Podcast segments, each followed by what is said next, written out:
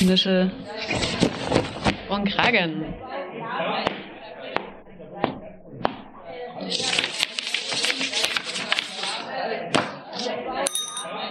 Ruhe bitte. Hier ist euer Podcast Nische und Kragen von Arbeit und Leben Sachsen. Willkommen, liebe HörerInnen. Hi. Ich bin Anna. Und ich bin Christine.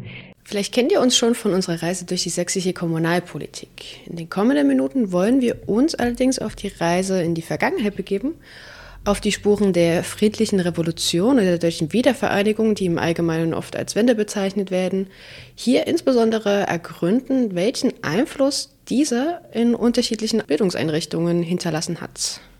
Wir möchten darauf verweisen, dass die Aussagen Meinungen und politische Einstellungen der Interviewten widerspiegeln und nicht notwendigerweise mit jenen des Vereins Arbeit und Leben e.V. übereinstimmen. Heute sprechen wir mit der Erzieherin Astrid Axmann.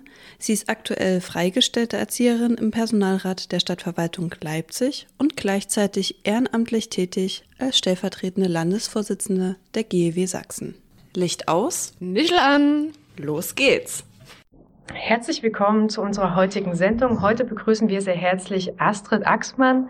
Frau Axmann, können Sie noch mal selber etwas über sich erzählen, wann Sie direkt in den Kitas gearbeitet haben. Ähm, eine kleine kurze persönliche Vorstellung bitte. Aber gerne. Herzlich willkommen auch von mir. Ja, Astrid Axmann ist mein Name, Jahrgang 64.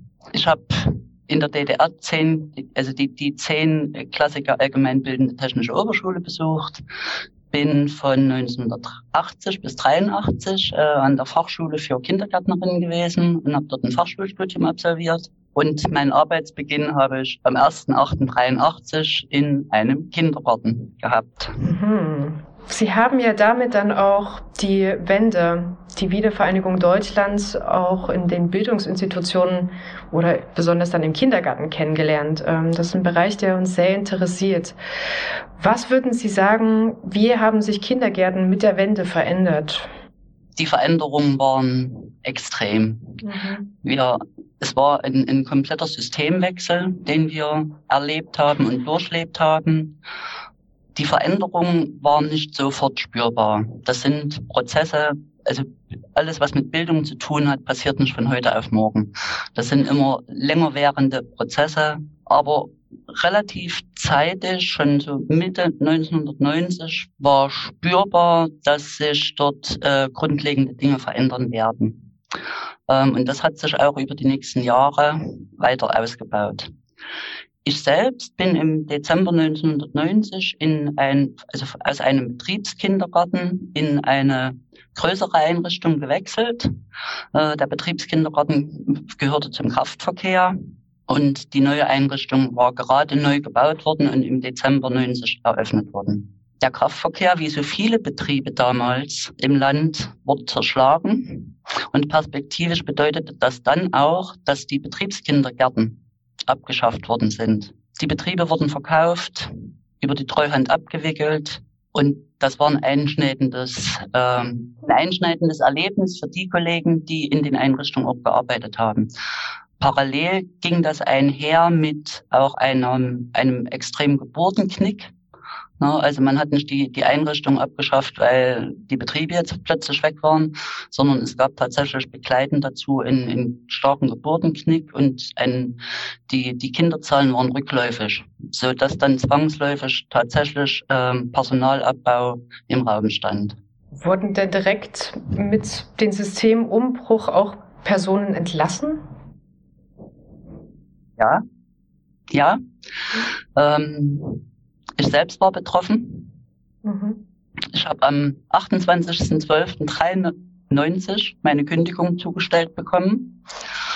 Ähm, zum 14.08.94 durch die lange Kündigungsfrist. Ich war ja damals schon einige Jahre im Beruf tätig. Ähm, und die Begründung für die Kündigung war zum einen ganz platt nach Einigungsvertrag ähm, und wegen rückläufiger Kinderzahlen.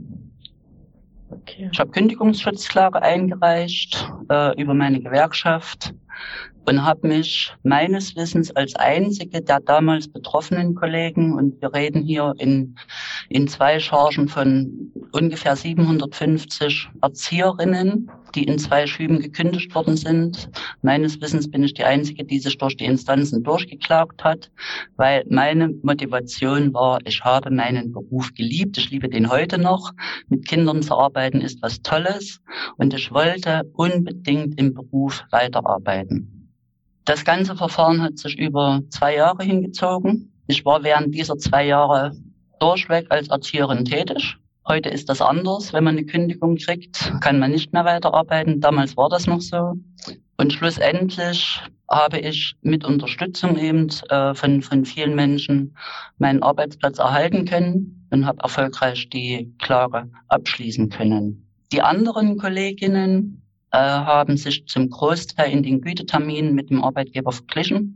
Sprich, Dort sind Abfindungen äh, ausverhandelt worden und einige wenige Kollegen haben nicht über die Gewerkschaft eine Kündigungsschutzklage äh, eingereicht, sondern über Privat oder mithilfe und Unterstützung privater Anwälte. Und die sind damals samt und sonders alle zu Ungunsten der Kollegen ausgegangen.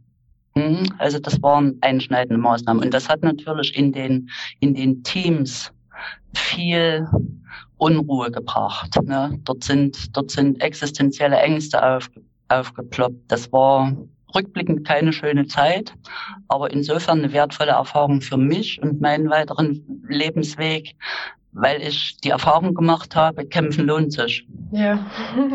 ja. Das ist eine sehr wichtige Erfahrung wahrscheinlich. Ja.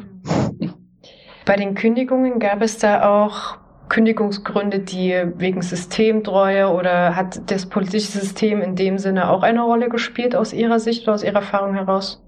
Nein. Okay. Nach meiner Erfahrung nicht. Also man hat da damals wirklich die, man glaubte, die Sonderkündigungsregel nach dem Einigungsvertrag, wo auch keine Begründung notwendig war, nutzen zu können. Und ich habe letztens erst in, in meinen Unterlagen durchgeguckt und mir das nochmal angeschaut. Das ist in der Begründung durchs Gericht also ad absurdum geführt worden, weil einfach der Zeitraum schon zu lange zurücklag. Na, wir reden hier von 93, 94. Wenn man in die Führungspositionen der Kitas schaut, haben da mhm. die Personen gewechselt?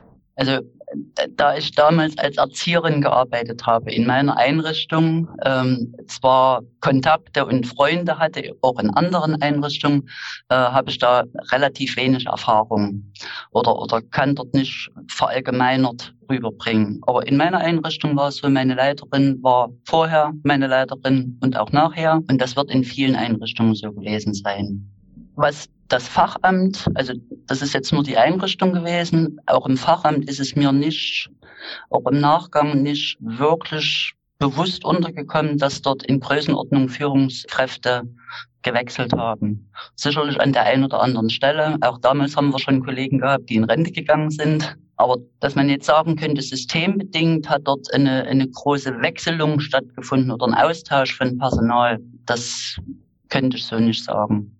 Ja, ist besonders spannend. In Hochschulen war das ja genau der Fall gewesen, ne? zum Großteil. Ja. Das, hm. ja. So, und ich habe in, in meiner, in meiner Tätigkeit auch, auch nur bewusst einen Personalamtsleiter erlebt. Damals schon. Und jetzt haben wir in der Stadtverwaltung seit wenigen Jahren die Nachfolgerin. Also ich kenne in Gänze wirklich nur zwei Personalamtsleiter der Stadt Leipzig. Das ist auch spannend. Ja. Ähm, Okay, wir haben gerade mehr über die Rahmenbedingungen gesprochen, die der Systemwechsel mhm. mit sich gebracht haben. Wenn wir auf Ihre Arbeit mit den Kindern schauen, was hat sich da verändert? Oh, die Arbeit mit den Kindern. Also es gab nach, nach der Wende eine mehrjährige Zeit der, der Verunsicherung. Also erstmal ist alles gleich geblieben und dann setzte so ein, so ein Prozess ein der Verunsicherung und auch der Suche nach, nach neuen äh, Möglichkeiten, nach neuen Wegen. Was wir gemerkt haben als Erzieherin ist, dass unsere Eltern sehr deutlich damals schon artikulieren konnten, was sie von der Institution Kindergarten erwarten. Sie wünschten sich damals schon eine gute Begleitung und Vorbereitung der Kindergartenkinder auf die Schule. Also dieser Grundtenor hat sich auch heute nicht geändert. Genau das ist das, was der Erzieher macht. Er begleitet und hilft und unterstützt Kindern auf dem Weg zum Schulbeginn.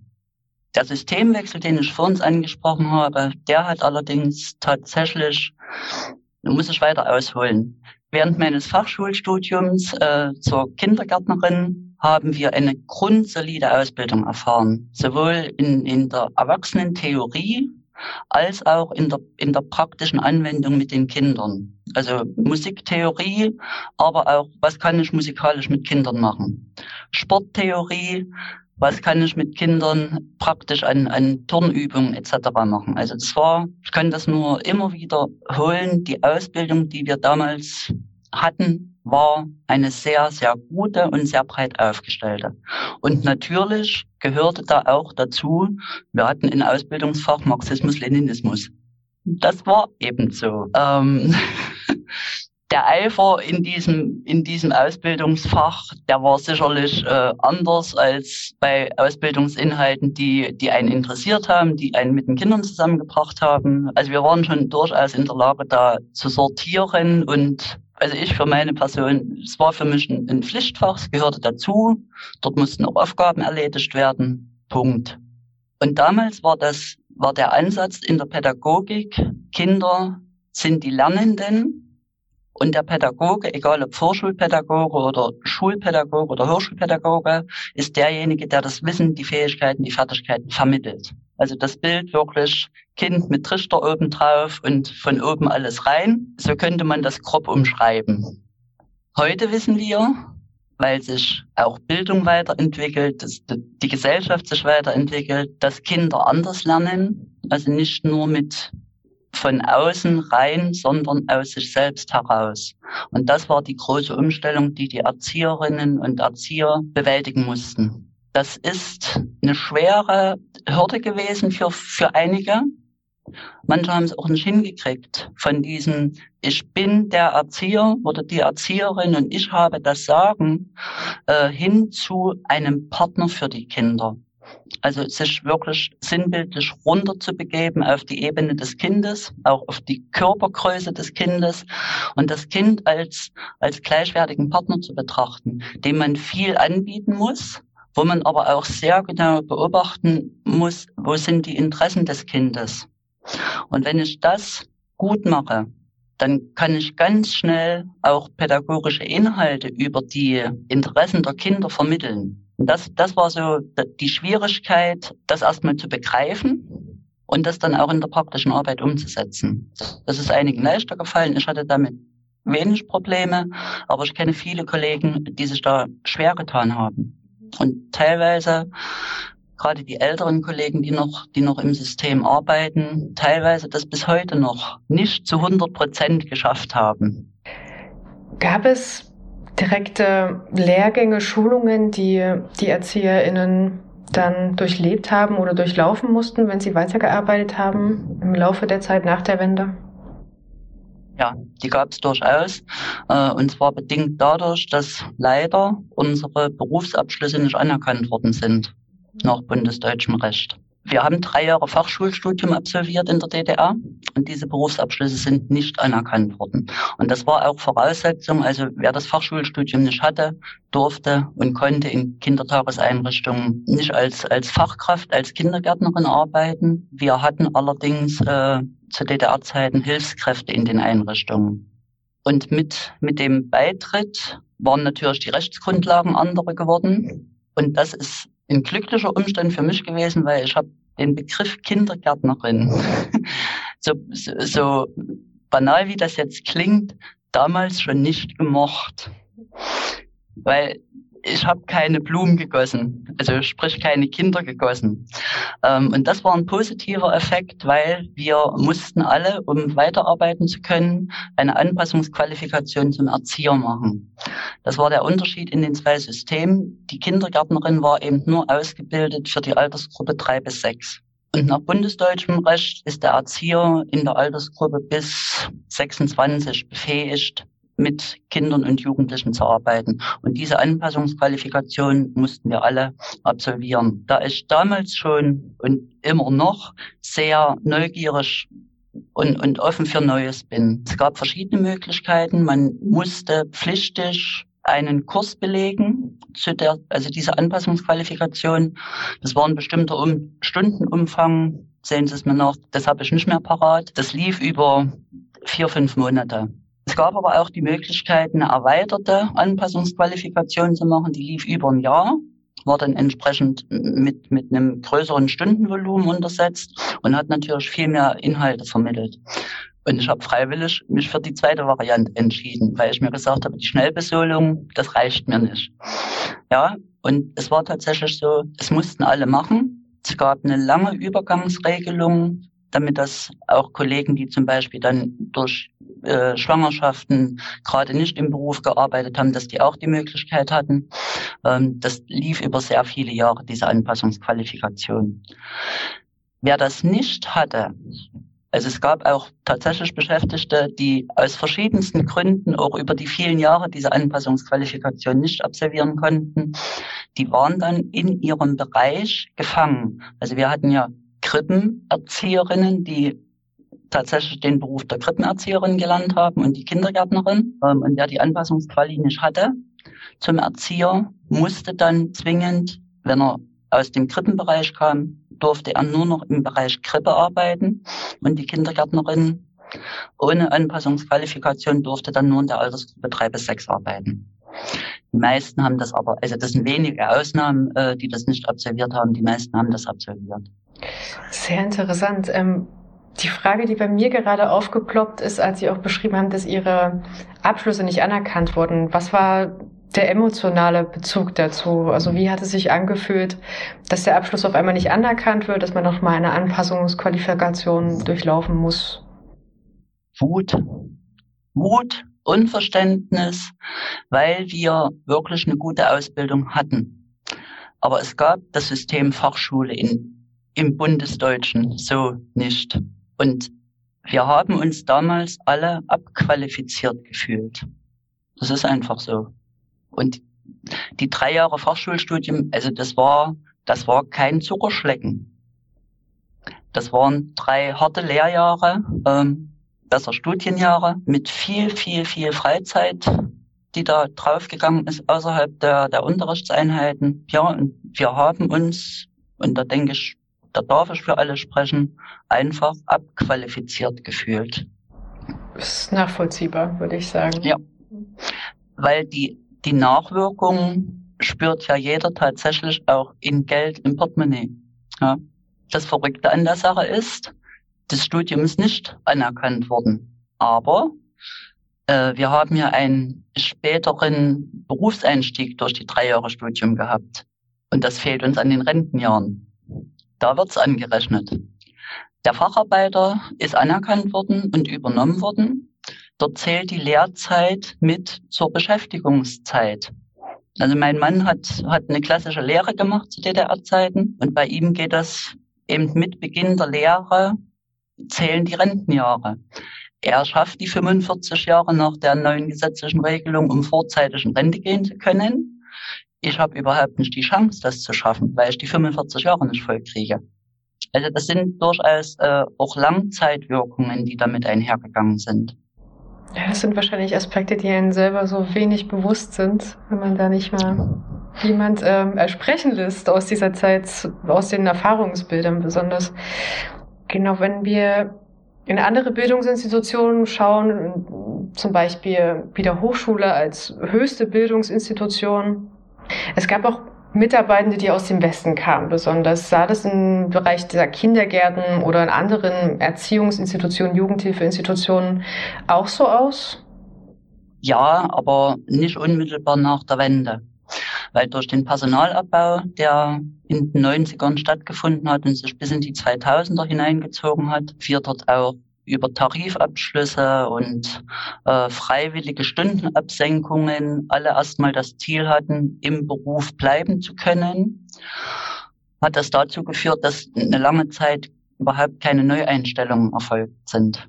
Also man hat mit dem Bestand weitergearbeitet, der da war und dadurch kamen keine, erstmal keine neuen Mitarbeiter in die Einrichtung. Im Bereich der Kindertagesstätten ähm, hat das lange gedauert es muss so um die, um die 2000er gewesen sein oder 2005, hm, 2006 rum. Ähm, erst dort ergab sich wieder durch steigende Kinderzahlen, ein Mehrbedarf an Erziehern. Und dort kamen dann tatsächlich auch äh, Kolleginnen und Kollegen aus den alten Bundesländern in das System rein. Aber nicht in der großen Masse, wie man das vielleicht glaubt. Also es nicht so viele. Haben sich insgesamt in den Institutionen oder im System der Kleinkinderziehung die Hierarchien gewechselt oder verändert? Also wenn man es weit betrachtet, dann klares Ja. Wir haben in, äh, in der DDR gab es die Kinderkrippen, die Kindergärten, ne, dann Schule und weiterführend. Und die Kinderkrippen gehörten in der DDR zum Gesundheitswesen, wohingegen die Kindergärten zur Volksbildung zählten. Und das hat sich dann tatsächlich nach der Wende geändert. Kinderkrippe und Kindergarten sind dann vorschulische Bildungseinrichtungen geworden. Der Hort war damals wie heute auch eine Bildungseinrichtung. Und dort hatten wir in Sachsen die Besonderheit, dass die Kolleginnen und Kollegen äh, einige Jahre tatsächlich Landesbedienstete waren, weil das System DDR, Schule, ganz eng mit Hort verknüpft war. Daraus hat sich tatsächlich ergeben, dass die Erzieher, die im Hort gearbeitet haben, die übrigens auch eine separate Ausbildung durchlaufen haben, eine ganze Zeit lang Landesbedienstete waren, also Angestellte beim Land, und dann erst im Zug von gesetzlichen Veränderungen und Zusammenführungen von Ämtern, also von den Kommunen übernommen wurden. Ich möchte gern weitergehen und Sie mehr persönlich fragen, wie haben Sie die Wende wahrgenommen? Was hat sich für Sie persönlich geändert? Ich würde vielleicht so anfangen. Ich bin in das System DDR hineingeboren worden. 64. Ich bin also aufgewachsen. Ich war 25, als die Wende kam. Ich habe eine solide Ausbildung durchlaufen. Ich habe eine Familie gegründet. Ich hatte mein erstes Kind. Ich hatte das Glück, eine Wohnung zu haben, die zwar nur eine Zweiraumwohnung war und das war zu dritt spannend, aber ich hatte von daher keine Not. Ich konnte mit meiner Familie auch in Urlaub fahren, im Rahmen unserer geringen Verdienste. Ne, große Sprünge waren nicht möglich. Insofern war für mich persönlich vielleicht der Wunsch, da ins Ausland zu fahren, aber ich hätte es mir damals gar nicht leisten können. Äh, insofern habe ich das nicht als, als Einschränkung in dem Sinne empfunden, wie es viele andere DDR-Bürger empfunden haben, dass sie eingesperrt sich gefühlt haben, etc. pp. Natürlich habe ich das registriert und, und äh, konnte das auch nachvollziehen. Und dass das als Einschränkung empfunden wird und wurde, das ist einfach so.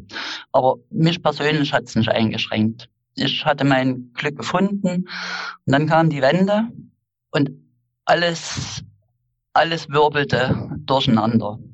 Ähm, Im Bekanntenkreis, viele haben ihre Arbeit verloren. Ich hatte das Glück, durchweg arbeiten zu gehen. Viele meiner Bekannten, meiner Freunde hatten dieses Glück nicht. Deren Lebensbiografie weist dort eben ähm, Brüche auf. Ich bin in, in einem Elternhaus groß geworden, meine Eltern waren beide Parteimitglieder. Für mich gehörte auch das dazu. Ich wusste also einmal in, im Monat waren meine Eltern zum Parteileier. Das war die Schulungsveranstaltung äh, durch die Partei. Wir haben zu Hause viel diskutiert und ich bin nicht groß geworden im Sinne von, dass ich rot eingefärbt aufgezogen worden bin, sondern meine Eltern haben sehr wohl versucht, Dinge mit mir zu besprechen und mir die Möglichkeit zu geben, in verschiedene Richtungen zu denken. Ähm, das hat mir sehr geholfen, hilft mir heute noch, weil ich dadurch tatsächlich gelernt habe, und das ist heute so, ich merke das heute an unseren jungen Kollegen, denen das so schwer fällt, aus der Masse an Informationen, die wir heutzutage haben, eine Meinung herauszufinden für sich selbst. Ähm, ich habe da ein gutes Rüstzeug gekriegt.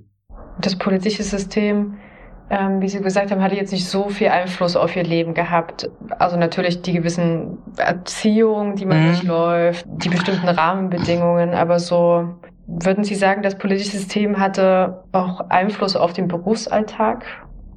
Ja, natürlich hatte das politische System Einfluss auf den Berufsalltag. Wir haben einen Bildungsplan gehabt, damals schon.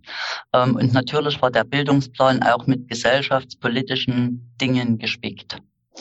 Vielleicht mal, um, um, es plastisch und, und praktisch zu machen. Ähm, Dort war für die einzelnen Jahrgangsstufen der Kinder, ne, Vorjüngste, das waren die, die kleinen Dreijährigen, die Jüngeren, die Mittleren, die Älteren, das waren die, die kurz vorm Schuleintritt standen, gab es also für jedes Jahr äh, in dem Bildungsplan niedergeschrieben Bildungsinhalte, die zu vermitteln waren, wo man damals glaubte, das solle ein Dreijähriger, ein Fünfjähriger, ein Sechsjähriger können und auch kennen und wissen.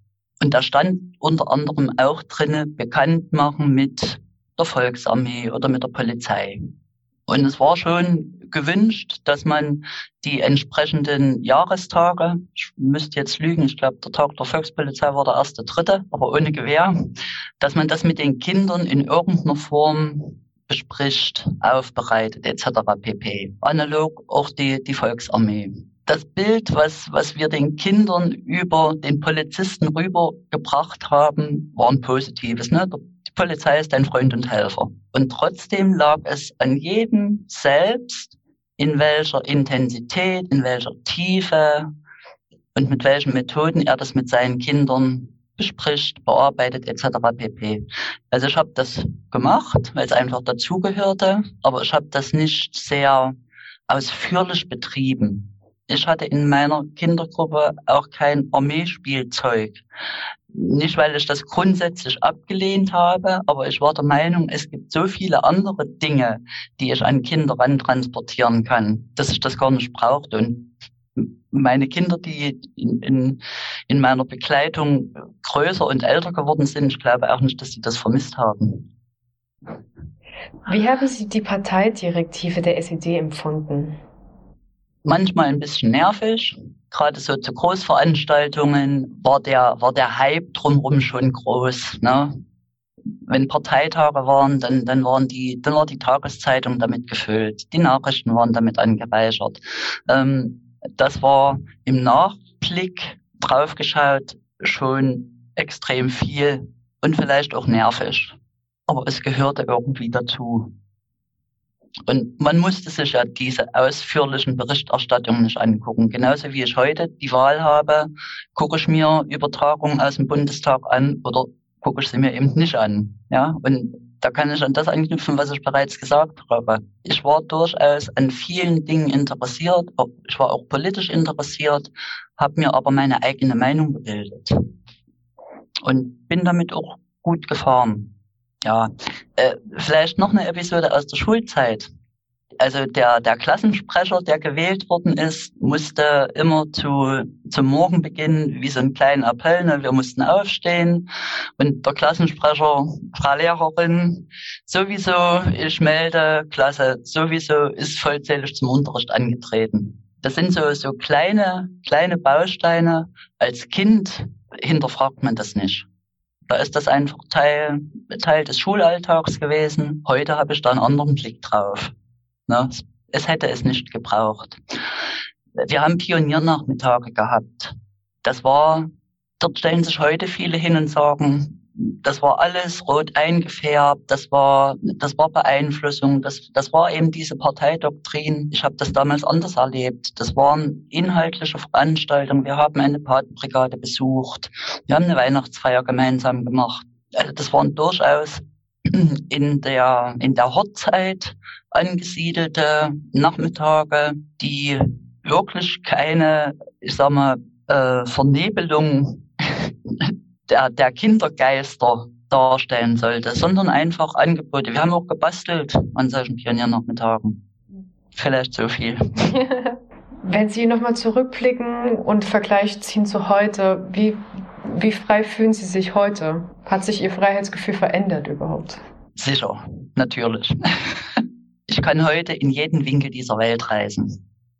Das genieße ich und das liebe ich auch. Das ist eine tolle Erfahrung.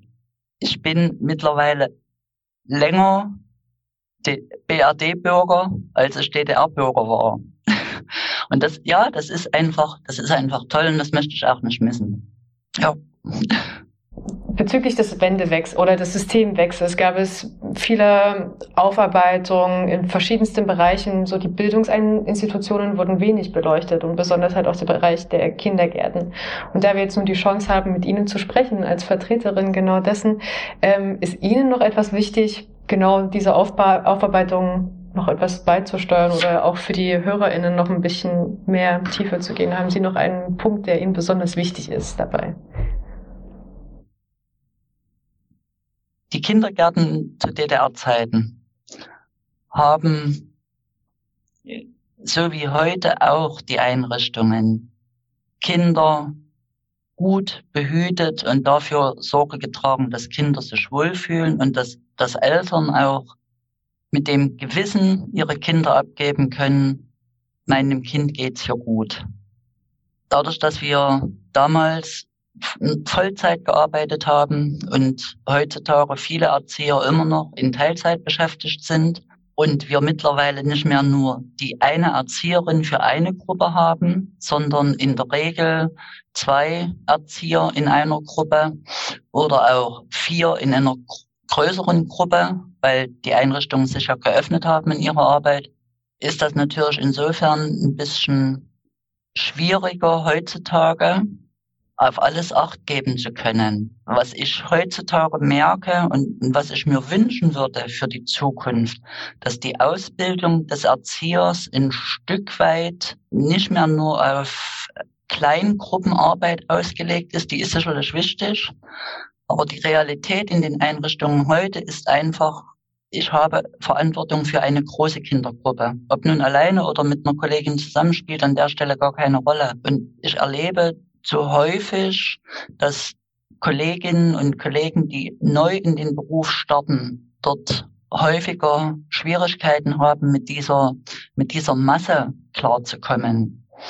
Und das hat für meine Begriffe ganz viel mit, mit einer soliden Ausbildung zu tun da würde ich mir wünschen, dass sich das in der Zukunft ein bisschen verändert. Und natürlich auch, es hat sich viel getan und der Blick auf den Erzieher 2020, 2021 ist ein anderer. Das ist, denke ich, auch in der Politik angekommen. Und trotzdem hat unser Berufsstand immer noch Nachholbedarf, wenn ich das mit anderen Berufsgruppen vergleiche. Der vorschulische Bereich ist nach meinem Dafürhalten der erste wesentliche in jeder Bildungsbiografie. Und das, was ich dort nicht hinkriege, schleppen Kinder, Familien und schlussendlich die Gesellschaft die ganze Zeit mit. Und deswegen äh, werde ich auch nicht müde werden, mich für eine Verbesserung zum Beispiel des Personalschlüssels einzusetzen. Weil wenn ich weniger Kinder habe, kann ich individueller arbeiten. Und dort haben wir in Deutschland noch enorm Nachholbedarf. Vielen Dank für die Worte. Ich möchte noch mal kurz an Frau Rothmann weitergeben, ob sie noch eine Frage hat. Ich würde noch mal ganz auf die persönliche Ebene hinfragen, was, welche Gefühle die Wende bei Ihnen auslöste. Sehr, sehr viele und teilweise auch sehr widersprüchliche. Zum einen war da, war da schon Freude da. Ähm, jetzt habe ich die Möglichkeit, also ich habe keine Westverwandtschaft gehabt.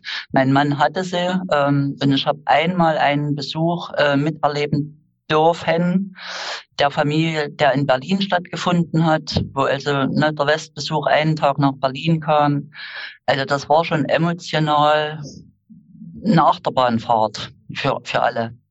Das war Freude, endlich die Möglichkeit zu haben, auch mal nach Bochum fahren zu können und die Familie dort besuchen zu können. Auf der anderen Seite ging mir einiges zu schnell. Ich hätte mir gewünscht, die Wende wäre nicht so schnell und plötzlich gekommen, sondern man hätte einfach mehr Zeit gehabt, bestimmte Dinge besser zu sortieren, zu organisieren. Jetzt war ich aber damals schon nicht weltfremd äh, und habe das sehr gut beobachtet. Es war eine geringe Zeit im November, wo die Menschen bereit waren, in der DDR zu verändern, dafür auch auf die Straße gegangen sind. Und nach einer ganz kurzen Zeit wurde der Ruf nach nun endlich der D-Mark immer lauter. Und damit war aus meiner Sicht das Fenster zu, um dort längerfristig einen Übergang zu schaffen. Es war nicht wirklich nicht alles schlecht, was in der DDR war. Und verrückterweise erlebe ich oder habe ich in meinem Leben Dinge erlebt, wo ich mir dachte, hm, hm, jetzt erfinden wir das Rad neu. Das kennst du doch schon. Das hatten wir doch schon. Ja, ich will das gar nicht bewerten oder nach, nach Schuld suchen. Das ist einfach mein Blick auf die, auf die Geschehnisse damals. Das enge Zeitfenster war relativ schnell zu. Dann war der Ruf nach der Demo da. Äh, die kam dann sehr schnell. Und dann haben aber auch die Menschen gemerkt, ups, das Geld ist ja nur das eine. Mein Arbeitsplatz ist futsch. Ich glaube, das arbeitet in noch ganz vielen Menschen, diese, diese persönlichen Erfahrungen, die sie damals machen mussten. Ja, mit Sicherheit. Vielen Dank. Ja, vielen herzlichen Dank, Frau Axmann, dass Sie sich äh, unseren Fragen gestellt haben und einen schönen also Einblick gegeben haben. Ich hätte Ihnen jetzt noch stundenlang erzählen können.